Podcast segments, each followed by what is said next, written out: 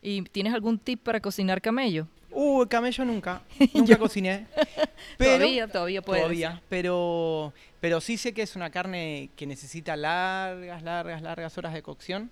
Es fuera de nuestro, fuera de nuestro paladar. Hasta nos da pena. Me da curiosidad. Ves en las carnicerías los, los, los camellos al lado de los corderos. Pero pará, yo se lo veo en el zoológico allá. Y acá no los como. Pero bueno, nada. Esos choques culturales lindos que tiene Medio Oriente.